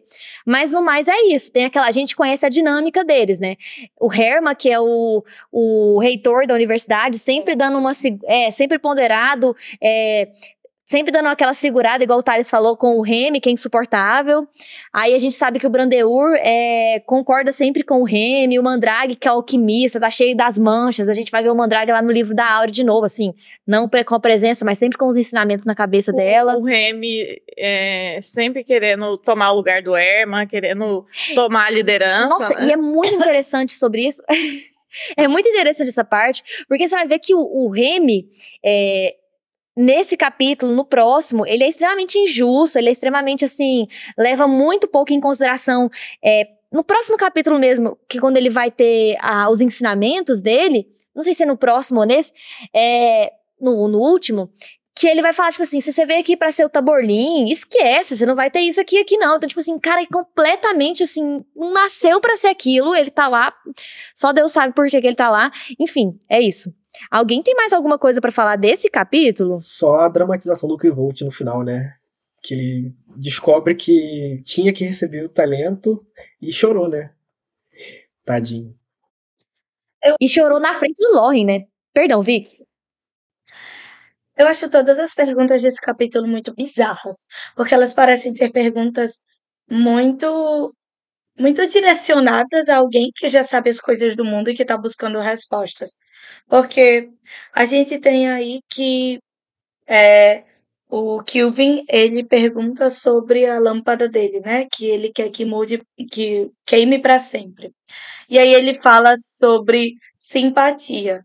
Ele ia conectar alguma coisa com algo em interno movimento, tipo a lua, para fazer com que aquilo é, a energia do movimento se transformasse em energia luminosa. E aí ele diz: Ah, eu não quero que, que ela brilhe, eu quero que ela queime. Depois disso, o Elxadal ele pede é, quais são as palavras que se usa para fazer uma ligação paralela de movimento, né, Kinetic. E aí, outra coisa que tem a ver com aquela teoria da Lua ser eternamente em movimento e dar conexão aos dois mundos, abrir as portas e fechar as portas por conta do movimento da Lua. E aí ele fala sobre qual era o nome da simpatia, né, que usou, que era a de Kinetic Luminosity, que era basicamente a luminosidade através do movimento. Aí ele pergunta o período da Lua. Eles fazem perguntas que elas são tão direcionadas ao que a gente vai ver para o resto da história que é meio bizarro. Quando o Lorin ele pergunta quem desbandou o Império Aturense, o que aconteceu para o Império Aturense cair. Aí a gente sabe que tem parte a ver com o poder da igreja com os Amir. Aí ele pergunta também sobre Feida Calantes e o irmão dele, que vem depois, quando o Elodin ele pergunta sobre nomeação. O Elodin ele faz uma pergunta para o Kvolt em outro idioma. Talvez ele esteja querendo testar a capacidade do Kvolt de saber nomes e línguas e compreender o significado das coisas. Porque depois ele faz uma pergunta enigmática. É, quantos dedos eu estou mostrando, né? Estou segurando.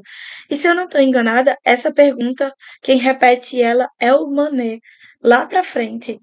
As, é, o, o que eu pensei, assim, desse capítulo, dessas perguntas, é que, assim, pensando como escritor, né? É um recurso, assim, de muito interessante para você colocar pistas do que existe naquele mundo, pistas, camadas na história, né?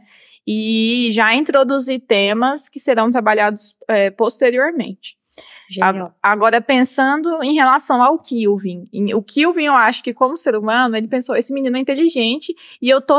E, e, a minha obsessão é descobrir essa lamparina de combustão eterna. Então, vamos ver o que, que ele tem. Às vezes, ele me dá uma ideia para para eu testar isso, né? Às vezes ele ah, tenta acertar alguma coisa. Tanto é que ele vai querer conversar com ele posteriormente. A gente sabe que o Kilvin vai gostar muito do, do Volt, respeitar muito a opinião dele. E todos têm uma reação super assim, tipo, o que, Kilvin? Você perguntando uma, uma coisa que você não sabe a resposta para um aluno novo né, potencialmente brilhante, porém, uhum. tipo, todo mundo tem aquela coisa, o quê? O que vocês estão olhando? Eu tenho a minha chance de perguntar, eu vou perguntar o que eu quiser. E o, mais ou menos assim. E o Eloding, assim, eu não sei se vai ser só essa a intenção, mas a gente às vezes tem a sensação, como estudante, agora alfinetando duas professoras aqui, que os professores às vezes falam, desculpe que eu tô pensando, me dê dois exemplos, né? Eu acho que o Eloding faz uma piada, tipo assim, tipo, desculpe, descobre o que, que eu tô pensando aqui.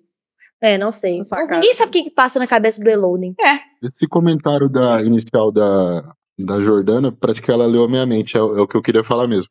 Esse recurso de escrita que o Patrick faz é muito parecido com o começo do livro, quando o, o vai começar a contar a história e ele se apresenta, né? Eu queimei a cidade de Trebon, eu fiz não sei o que, eu salvei princesas de sepulcros, não sei o que. Então, tipo assim, é o Patrick já falando do universo dele ou da história dele, já apresentando para depois desenvolver. Aqui é mais ou menos a mesma, a mesma ideia. Ele coloca coisas que a gente vai descobrir no futuro, coisas da mitologia, da, da cultura, ou da ciência de, de King Killer, e que a gente vai descobrir no futuro. Até da própria moeda, né? Com certeza, o sistema monetário, né? É, e sobre isso, sobre o Kelvin também, é, tem é, essa, essa parte que a Lê falou que os professores ficam meio indignados, né? Tipo assim, você vai perguntar, fazer uma pergunta para um aluno que nem entrou aqui ainda e que você não sabe responder. É, e eu perdi totalmente a linha de raciocínio, esqueci ab absolutamente o que eu ia falar. Me deu uma assim, um Alzheimer instantâneo que eu não faço ideia do que, que eu ia dizer. Desculpa.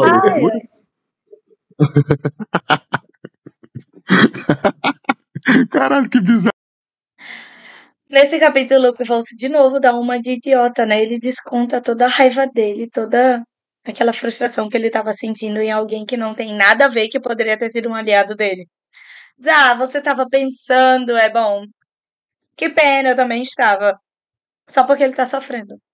Sem saber lidar com os sentimentos dele, e aí desconta no professor, alguém importante, alguém que tem poder, porque ele é um idiota. Ah, eu lembrei. E porque Sim. ele tem 15 anos, né? Não, mas é porque ele, ele tem um. Tipo, a Feila não faria isso. Mas a Feila mentalmente ela já tem 50. É uma verdade, é uma verdade. Toda mulher evoluída. Mas o mais. Simon, por exemplo, não faria, porque ele é muito medroso também, tem uma parte de excesso de, ah, de, de respeito, assim, também. Não é medroso, é um, é um medo. na mão. É um. Foi Respeito. porque ele também, é claro que não, não justifica, né? Ele não deveria ter falado aquilo, ainda mais com, com um professor lá da universidade que ele tá tentando acessar, né? Mas eu acho que foi porque ele ficou muito chateado, porque ele entendeu o valor errado, ele achou que tinha que pagar, né? Então o Lauren veio pra cima dele ele foi, ah, então é você que quer falar do meu pai, que ele é Demarru, então não. Ele é assim, por quê? Qual o problema? Ele lembrei, ficou chateado? Lembrei, lembrei, lembrei. O que eu, que eu ia falar do Kilvin. é que nessa, nessa hora que todo mundo fica, tipo, de saco cheio, que ele vai fazer aquela pergunta, a impressão que eu tive é que ele deve importunar os, os colegas de trabalho dele com aquele assunto há muito tempo, sabe? Puta, de novo você com esse assunto de lamparina de combustão eterna. Tipo, ah, ah, que saco. Ou pode ser isso aí que a Lê falou também, de, tipo, perguntar para um aluno uma coisa que um mestre não sabe. E outra coisa também, é quando ele fala assim, não, por simpatia não, eu quero por combustão. A impressão, uma sensação que me deu também é que ele tem um pouco de. Não raiva, mas.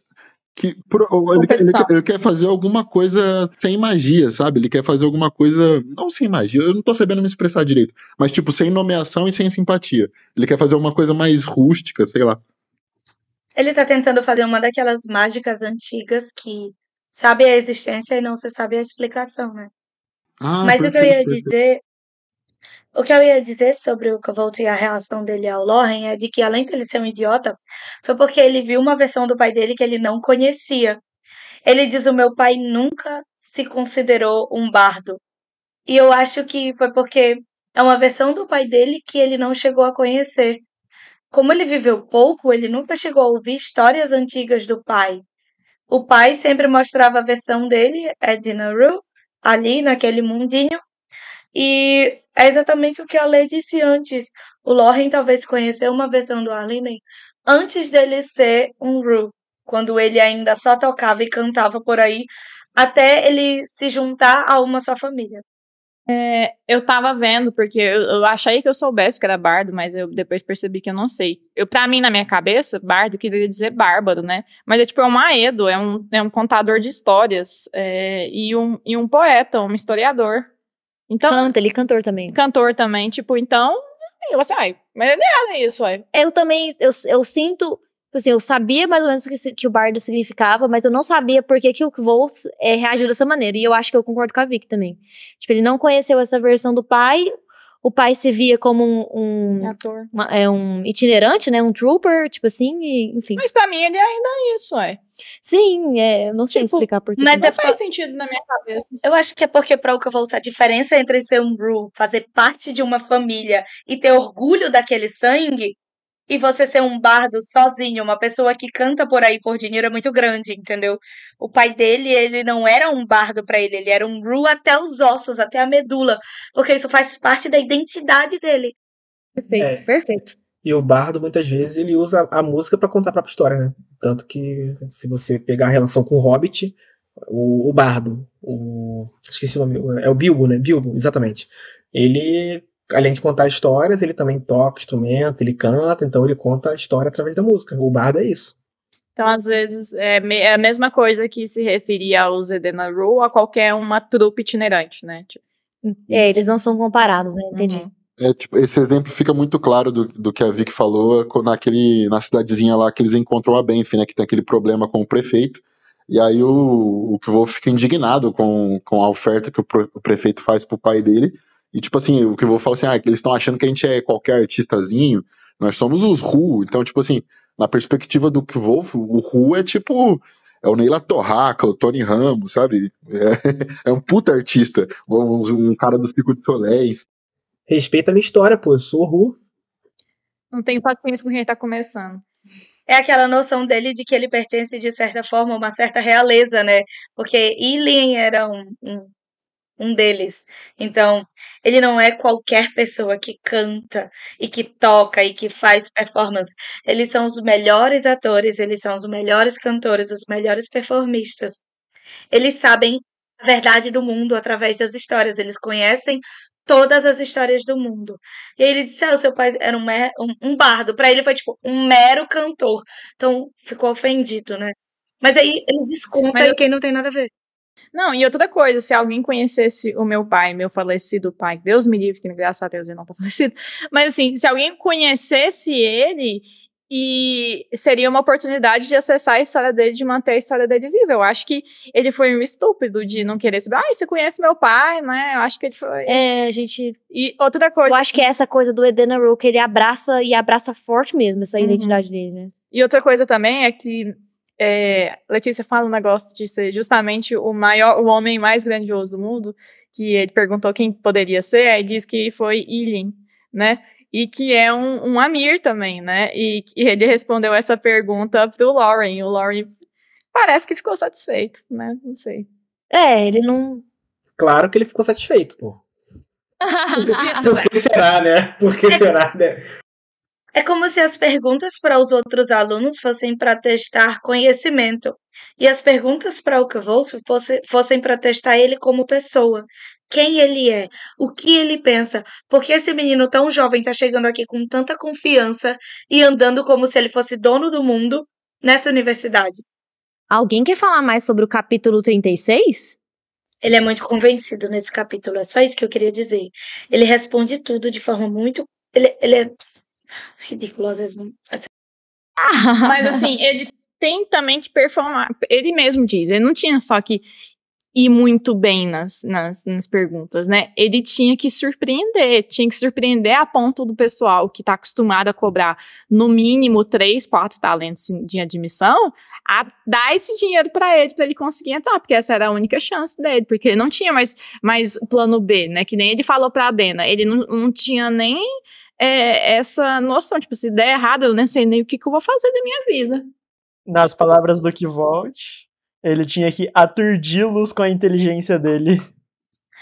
Eu queria dizer que quando eu comecei a ler, eu disse: Nossa, vai ser tão rápido, não tem muita coisa para falar. E é muito leve falar desses capítulos comparado aos anteriores. Perfeito, perfeito. Não, eu só queria comentar que ele, o Kivolt fica até com vergonha de falar com os colegas quanto que foi a taxa de admissão dele, né? A, a, os, os, acho que o Sovoy fala que não sei quanto, aí o Simon fala não sei quanto, o Mané fala não sei quanto, e ele. Ah, ele faz uma outra pergunta, ele fica com vergonha. Então vamos para o capítulo 37, de Olhos Abertos, que é quando ele é introduzido para os amigos que vão acompanhar ele aí a universidade toda, que é o Sim, o Mané, o William, o, o William, William, Will. o William e, e nem tanto amigo, mas ele guarda aí suas pistazinhas que a gente hum, carrega uma desconfiança, que é o Sovoy. Ah, antes de passar para a Vicky, é só para falar para os ouvintes que o Renato encontrou um latoeiro, né, e ele teve que se ausentar. Então, sabe como é que, como é que funcionam as coisas, né? Quando a gente encontra um latoeiro, a gente tem que dar atenção. Ah, é, a partir dos anéis, a única coisa que eu queria dizer é que eu sempre vi esse negócio dos anéis como vender para pagar as dívidas porque ele ficou sem dinheiro, sabe? Ah, como é o nome? A tuition dele na universidade, a mensalidade, sei lá. A taxa de admissão. A taxa de admissão dele na universidade ficou muito cara.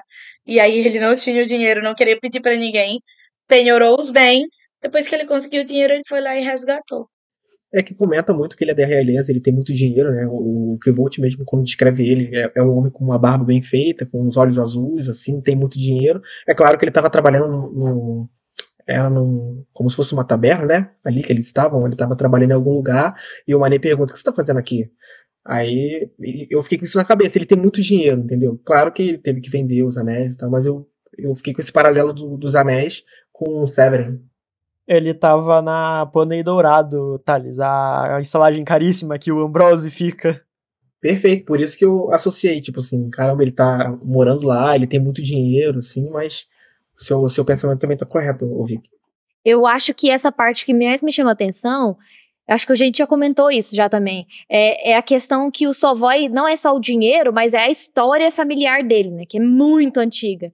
E, e eu acho que e ele é o primeiro, assim, que a gente sabe, né, o primeiro cara público que a Dena sai, né. Então, quando ela canta na eólica, tá lá o Sovoy com ela. E, e isso chama atenção porque a gente sabe que se ela voltou já com uma intenção diferente, né, com uma intenção de. Eu não sei se essa foi. Se ela já conhecia. Acho que ela não conheceu o, o Mestre Freixo aqui. Mas assim. Se ela tá coletando alguma coisa de história antiga do mundo, etc., Faz quem sentido. melhor do que um cara que, que carrega gerações. Ele falou, nem lembro quantas gerações, mas eram muitas Ele disse que gerações era mais familiares. antigo que a árvore. Sim, que a pedra, né? Então, tipo assim, Ah, eu, eu acho que isso chama muita atenção. E, e a questão do Manet, né? Novamente, é o eterno Elir, né? Que já tem mais de 50 anos. E eu acho engraçado que quando o Savoy faz o drama dele, arará, tô muito triste, eles me odeiam, eles, eles jogam tudo nas costas da nobreza. E aí o Manet, não sei se você viu que ele faz tipo um som de violino. Eu achei tão engraçado, porque é justamente a mulher do violino, que eu esqueci o nome dela, da- do temor do sábio, que ele fica tipo assim, caraca, essa mulher é o- 20 mulheres, né? Tipo assim, sei lá, eu esqueci o Eu nome dela, lembro. ela é ótima. É, o nome do capítulo chama De Olhos Abertos, porque no final do capítulo ele vai encontrar com o Ambrose, né? E ele fala assim: Você acha que você vem aqui com seus olhos abertos, brilhantes e tal, pra. E, e é a hora que ele deu um choque da realidade dele com o Ambrose foi ótimo, assim, no sentido assim, que pra Ah, ele É. foi ótimo, assim, aquele choque de. Não. E a. Apesar do Ambrose ser um, um chato, a gente sabe, assim. É, ele tava ali, ele tava trabalhando, tava no momento dele. Ele, ele olhou pro Kvolt com desdém, né? Claro, ele, ele, ele, é- ele é um, um nobre, né? Ele, tal, ele vem de uma família muito rica.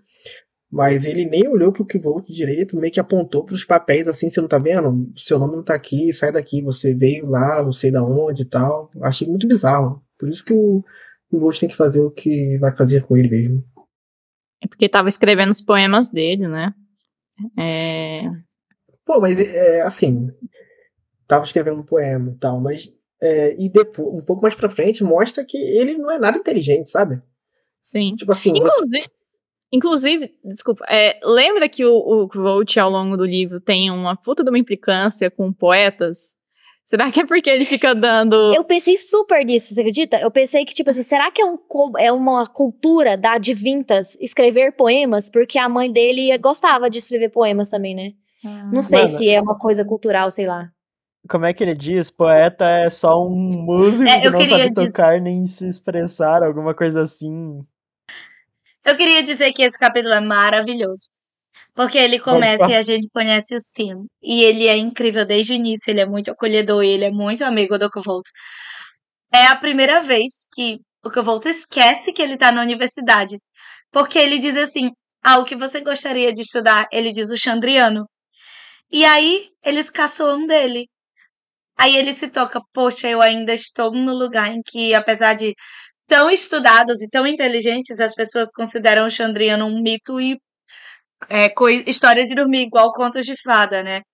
E aí, depois disso, quando ele se encontra com o Ambrose, tem todo o antagonismo, porque ele já cria essa cascadura. Ele disse as próprias pessoas que estão sendo legais comigo estão achando que eu tô aqui como um tolo, uma criancinha para procurar o Chandriano, então agora eu não posso mais deixar ninguém saber disso. Mas os amigos são muito legais com ele. A gente vê que o Savoy, ele teve que vender os anéis dele, coitado, ficou em dívida. E que é maravilhoso ver que existia um mundinho na universidade antes do Kvolt, o Will e o Sim e o Manet, e que existe o pós-Kvolt em que ele é in- incluído em tudo. É maravilhoso quando ele se sente em casa, assim, e ele faz amigos, sabe? Fico, ai, que bonitinho, ele tem amigos. Ele não tá mais sozinho. E o, o, o ele, como você disse, ele é amigo mesmo, né? Ele viu que o Kvolt ia sofrer um, um bullying ali, até pelo William e pelo Manet. E o Sim, não, não. Gente, olha só, isso aqui ele, quer estudar o folclore, ele quer entender as histórias sobre as coisas tal. Por isso que ele falou Chandriano, de repente, de onde que ele veio, essa palavra Chandriano, que, que é- significa o folclore.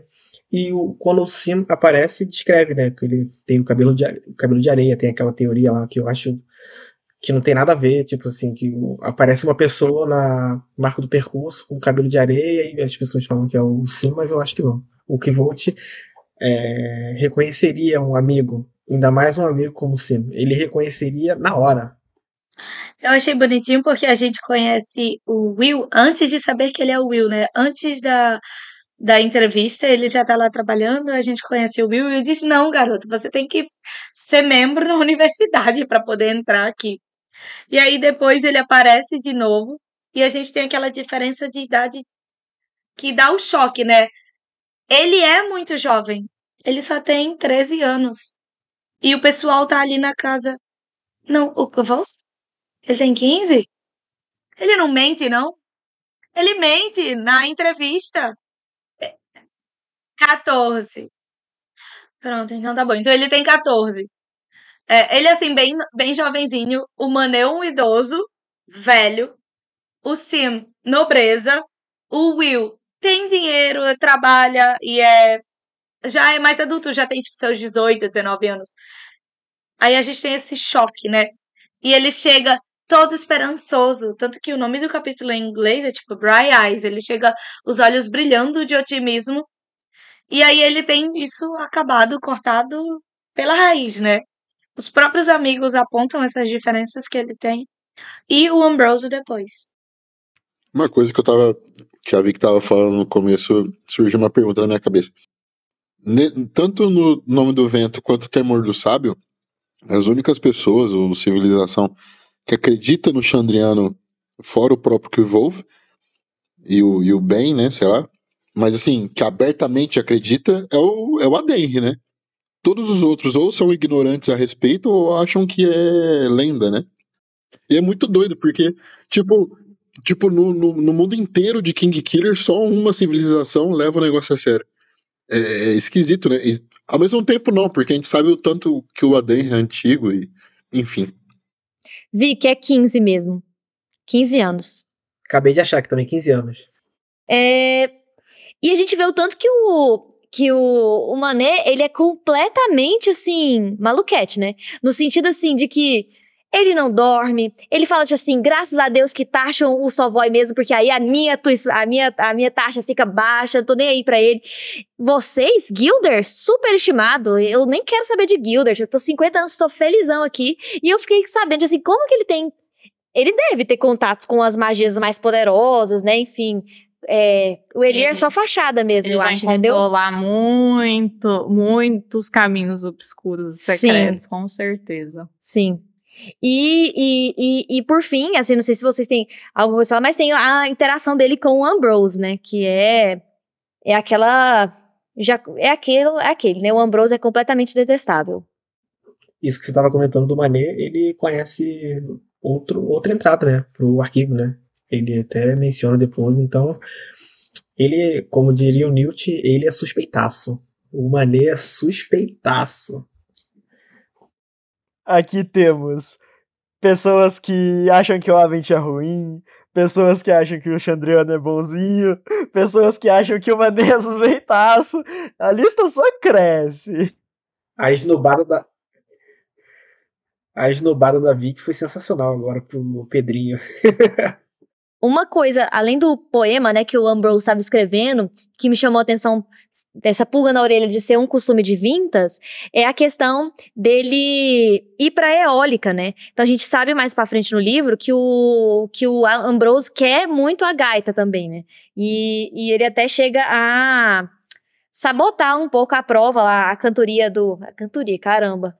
A música do, do Kvolt, e, enfim, aí eu não sei se nesse dia eles vão pra eólica pra ele tentar a gaita, mas eu fiquei com essa lembrança. E é isso, ele finaliza o capítulo de uma forma brilhante, que é do tipo, foi ótima essa interação, eu não fiquei nervoso com o Ambrose. A interação, ele me deixou, tipo assim, realista, de que eu andei uns quilômetros daqui, de Tarbean pra cá, mas a humanidade, o ser humano mesmo, as pessoas continuam as mesmas. Foi o trecho que eu escolhi. É, é filha da puta tem em todo lugar, né? Eu- eu- Não, Lê, desculpa. Essa parte sim, Lê, pode cortar, enfim. Qual é? Eu não ouvi o que o Silvão disse, tava tudo travado pra mim. Eu mal ouvi o que a Letícia disse. Eu repito. Ele disse que filho da puta tem em todo lugar. Verdade.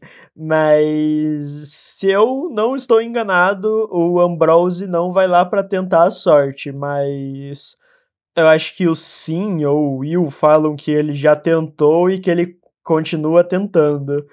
Mas eu acho que o que volte quem diz que ele deve ser no máximo ruim ou algo assim. E que agora era uma questão de honra ele conseguir. Um- uma, uma frase desse tipo. Não exatamente com as minhas palavras, né? Porque foi bem esdrúxulo no máximo que eu disse. Mas é por aí. O Ambrose é meio que a personificação da, da inveja e da frustração sobre o que o, que o Wolf é, né? Porque, tipo, ele quer a, a, a gaita de prata que o que o Wolf consegue. Tipo, o que o Wolf fica mais graduado que ele, ele porque o, o Ambrose é Elir, né? Não sei se ele é Relar. Mas, Não, enfim, ele é relar. Ele é, ele é Relar? Ele é relar. Tá, mas o, o que o Ele é Relar. consegue pegar Relar em menos de um ano, sei lá, alguma coisa assim. E, e, ó, as mulheres têm nojo do Ambrose. A, a- não que o, nessa fase o que o Wolf seja galanteador, mas ele tem amigas, sabe? Enfim, é, é, meio- é bem antítese mesmo do que, que é o que Wolf, né? E o que Wolf é habilidoso com as palavras, e o, e o Ambrose é péssimo, né? Por isso que ele é um péssimo poeta. Um ponto a se exaltar, que Vold tem amigas que gostam dele, porque a presença do Ambrose irrita quase todas, se não todas as mulheres, que no segundo livro é mais descrito, mas só de ver, acho, no próximo capítulo, eu acho, que ele encontra o. No próximo, depois, que ele encontra o Ambrose e a Feila no na, na entrada do arquivo. E aí, tipo, ele vê que o Ambrose tá tentando ela e que ela tá odiando a situação, sabe? E agora, o capítulo 38, Simpatia no Magno, que é a aula do Rime, né, de simpatia. E, e depois ele vai para o arquivo e conhece a Feila, né? E, e dentro do arquivo ele pesquisa aí sobre o Chandriano e o Zamir. Nossa, eu tinha esquecido, tanto que é, esse professor tinha sido escroto com aquela aluna, O com a né? única Foi horrível isso, foi horrível isso, gente. Nossa, Nossa, a Jordana Senhora. foi escutando o áudio e ela ficou, tipo assim, tendo reações Áudio. muito raivosas mesmo com o Remy. Ele é bem péssimo mesmo. Ah, asqueroso. Não, eu achei bizarro porque o aluno, é, o aluno entra, atrasado, né? Acho que é o Basil, se eu não me engano, entra atrasado, aí ele vai, ah, então amanhã você você vai trazer um poema sobre o relógio. Aí depois entra a menina e ele faz tudo isso, tipo assim, não precisava. Menina, senta aqui e vamos começar a aula, acabou. Bizarro, isso foi bizarro. Sim, mas bem, eu não disse muito à frente. É que tem dois alunos, três, se contar a mulher, que, as que chegam atrasadas, o Brasil, e tem mais um outro. O Brasil é fazer o do calendário, e o outro acho que é sobre relógios de sol, ou tipo, fazer comparação do relógio atual com o relógio de sol. É o que eu queria. É, é exatamente isso, que ele fala aí diversas menções a Irish é, como se fosse um povo atrasado, né? E, e mandando tarefas assim específicas como forma de punição mesmo, que nem o Pedrinho falou. Ele também diz que não tem essa boba, bobeira de magia na aula dele. Vocês estão procurando magia que vocês não vão encontrar. Aí, para ele, tudo que remete àquela magia antiga deve ser um atraso, que é o pessoal de Il, né? Que a gente vê que eles têm uma conexão muito forte com a antiguidade. Ou então ele é um nomeador frustrado, né? Ele não deve saber o nome de nada, só, sabe- só deve saber simpatia. Mas se bem que eu acho que ele não seria mestre se ele não soubesse o nome de nada. né? É uma graduação muito alta. E aí tem todo o gancho do próximo capítulo, que é que é o fato dele, de tudo que o, o Remy fala na aula, ele já sabe, é extremamente básico, é quase uma perda de tempo para ele mesmo. E aí no final da aula, ele vai lá e fala: Olha, tudo que o senhor falou é muito importante para os outros, mas eu sinto lhe informar que eu meio que já sei, né? Então aí ele, não, peraí, tô com pressa, você conversa comigo amanhã. E a gente sabe que ele vai bolar todo um plano aí contra o Kvolt, mas o título vai sair pela culatra com o Kvolt. Não... Enfim, é igual o Thales fala, tem hora que quando ele se propõe, e, e, e aquela. Ah, lá atrás, Thales, quando você falou lá que ele tava afinando o alaúde, aquilo era uma encenação, eu também tendo a concordar com a Vicky, que eu acho que aquilo não é uma encenação. Mas em alguns lugares ele bota pra quebrar mesmo, assim, sabe? Tipo, a, a própria aula, é, explicitamente, ele tá completamente agradado do- da posição que ele tá, porque tanto é que ele é um professor excelente, tanto é que ele coloca assim, vou mostrar pra vocês. Professor, inclusive, me dá aí um cabelo seu aí, tipo assim, na maior coragem. E aí, ele termina a aula, tem esse diálogo com o Remy e vai pro arquivo, que é a maior empolgação, era o motivo dele estar lá. E aí ele encontra a Feila, que é a escriba que estava de plantão lá hoje, como se fosse assim. E, e aí ela passa algumas informações, ele já tá no livro, quando ele, ele não estava no livro com o Ambrose, mas agora ele tá. E aí ela explica para ele, ele tenta entrar no, ar, no acervo e ela fala, não, acervo é só para os membros do arcano, né, ou seja, no mínimo Elir. E, e aí ele vai pro Tomos, e lá no Tomos, que é uma área mais comum ali dos alunos, ele pega e, e começa as pesquisas, né? Aí a primeira coisa que ele coloca é eu quero saber tudo do Chandriano. Aí vem um livro completamente infantil falando sobre o Chandriano.